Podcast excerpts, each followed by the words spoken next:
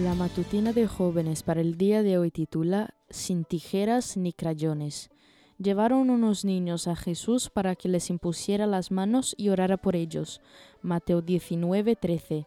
La semana pasada comenzamos la historia de Mariel y Mapons, quienes comenzaron a estudiar la Biblia en Lesoto.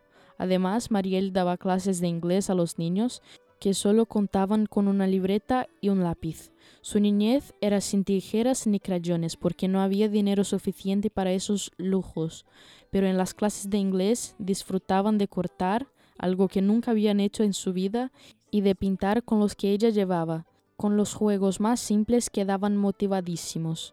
Por la nutrición inadecuada e insuficiente y su consecuente influencia negativa en el desarrollo cognitivo de los niños, además de la falta de estimulación temprana para algunas creencias instaladas, Mariel fue adaptando el proceso de aprendizaje y amoldándose a los que ellos podían ir asimilando, que igualmente era mucho.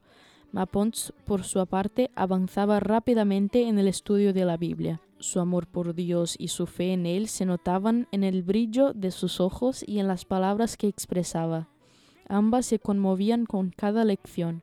Cuando Mapon se casó, sus padres aún vivían, pero después murieron y luego de un tiempo su esposo dejó de trabajar y solo trabajaba ella. Vivían con su suegra, quien la trataba muy mal y la culpaba por su pobreza y su falta de educación.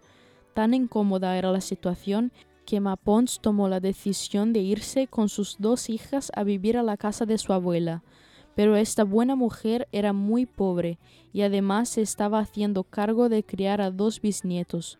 Mapons no conseguía trabajo en un país con muy pocas ofertas laborales para alguien sin educación. Sin embargo, su fe en Dios no cejó y pocos meses después de comenzar a estudiar la Biblia, decidió bautizarse.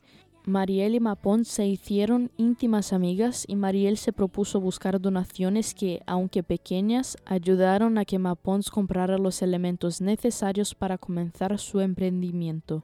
Ella siente que en la iglesia tiene una familia. Aunque ahora Mariel ya no vive allá, siguen en contacto. No subestimemos la oportunidad que unas llaves perdidas, unas tijeras y unos crayones nos pueden brindar si estamos en las manos de Dios y nos proponemos cumplir la misión. Esta fue la matutina de jóvenes para el día de hoy desde Bilbao.